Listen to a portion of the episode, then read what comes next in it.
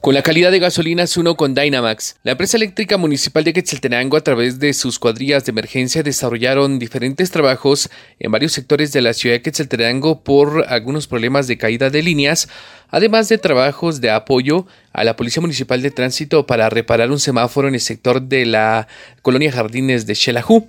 Esto es lo que explicó en su momento Edgar Barrios, quien es vocero de la empresa eléctrica municipal de Quetzaltenango. Pues queremos comentar a la población en general que eh, tenemos a varios grupos de técnicos trabajando en diferentes puntos de la ciudad, resolviendo algunos problemas que tenemos en los ramales de distribución. El primer grupo se encuentra en lo que es la 15 calle, entre 20 y 21 avenida de la zona número 3. Eh, ahí se está trabajando en lo que es el ramal, el ramal Shela 3.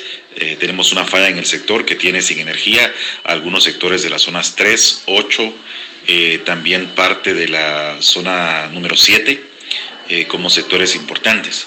Además de eso, tenemos un, grupo más trabajando en lo que es en la salida hacia Cantel, entre lo que es Las Rosas y Chichihuitán. Ahí tenemos una falla también en el ramal Shela 5, que tiene sin energía algunos sectores de la zona número 4, zona 5, zona 6 y también parte de la zona número 7. Ya los compañeros están dando su mejor esfuerzo para poder resolver en el menor tiempo posible esta falla de energía eléctrica.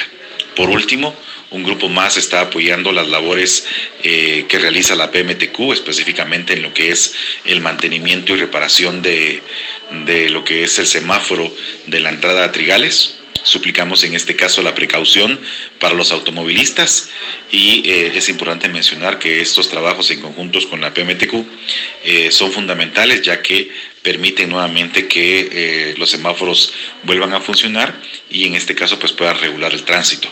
Suplicamos, como mencioné, la comprensión del caso ante estos trabajos, principalmente las automovilistas. Eh, son trabajos importantes que hay que realizar.